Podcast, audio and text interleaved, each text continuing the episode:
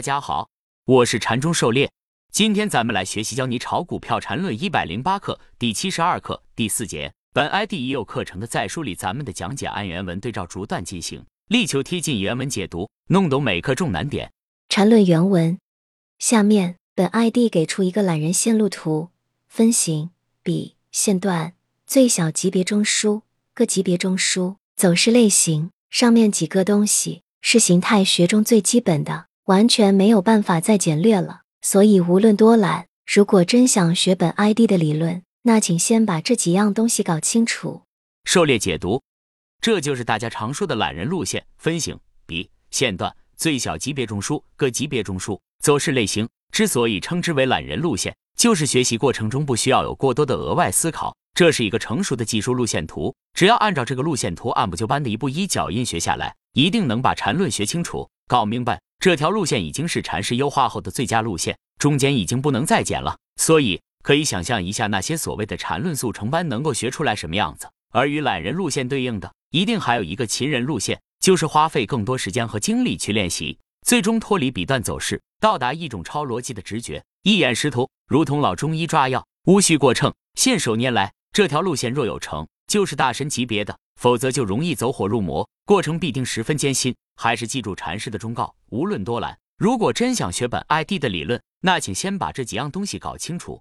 禅论原文，关于形态学后面还有很多内容，最主要是关于各种与结合律相关的问题，当然还包括世界上所有有关股票的理论中关于形态部分的理论。根据本 ID 的形态学，例如什么 K 线理论、波浪理论之类的玩意。都可以从本 ID 的形态学中严格的推导出，而且本 ID 还可以指出他们的缺陷以及原因。这个工作是必须干的。彻底穷源的其中一个方面，就是要包罗万象。狩猎解读，形态学中最基础和最简单的就是分型、比、线段，这些都是有固定规则可循的。比较难的是当下多异性分析，通过结合律如何划分出最优的走势分解来指导当下操作。缠论的中枢走势理论。可以严格推导出其他形态学理论的结论，比如蜡烛线理论中经典的 K 线组合形态以及波浪理论等，都可以涵盖在缠论形态分析中，并且用缠论中枢走势可以给出更合理的解释。因为缠论更加深入底层和彻底穷源，所以缠论更容易驾驭其他理论，在缠论框架下去包容其他理论，也就是禅师所说的缠论不废一法。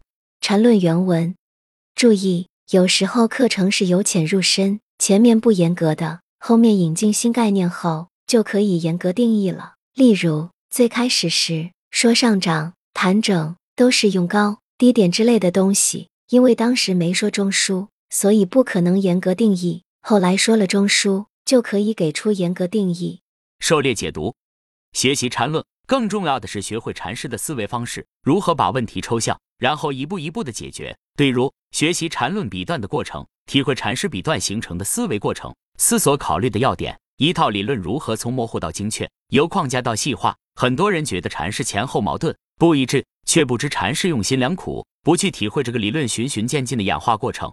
禅论原文，在例如六十四课里，由于没说特征序列的元素之类的概念，所以里面关于线段一些论述都如同用高低点定义上涨、盘整一样，不太严格。到六十七课说了特征序列之类的东西后。定义就是严格的，所以在六十七课里，本 ID 说本课就是把前面线段破坏的充要条件就是被另一个线段破坏精确化了，因此以后关于线段的划分都以此精确的定义为基础。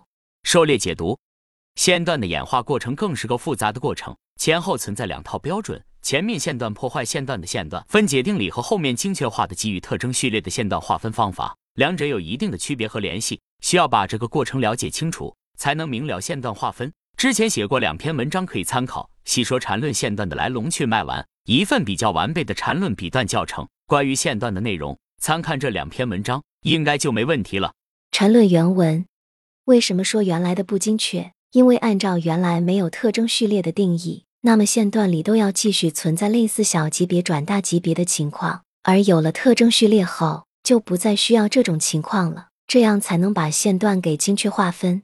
狩猎解读特征序列方式可以很好的解决这类第二种情况的小转大情况。通过特征序列合并后形成反向特征序列分型，来确认小转大部分成段更合理。同时，把线段划分通过特征序列分型和笔划分时的分型做到形式化的统一，也是理论一致性的完善。通过与分型的类比，更容易学习和理解，更具有操作性。缠论原文：由于本 ID 目前的讲课一开始就没有按正常课程应该的顺序，所以这种开始不精确，后来再精确的情况才会发生。本 ID 愿意先不引进复杂的概念，先把大方向给说了。然后再说复杂的概念，这样有一个好处就是，如果理解能力差的，可以接受简单、不太精确的方式，这样也没什么问题。也可以用，例如像特征序列的分型这样的概念，本 ID 就严重怀疑恐男人能理解的机会能超过百分之十。所以，如果不能理解精确的，就用不精确的。等有理解力，对市场再了解深了，再学精确的也可以。狩猎解读。